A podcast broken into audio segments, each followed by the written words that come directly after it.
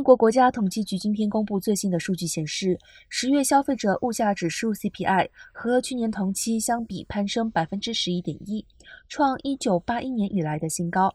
能源和粮食开销飙升，生活成本危机雪上加霜。英国九月 CPI 年增百分之十点一，与七月增幅相同，当时就已经创下了四十年来新高。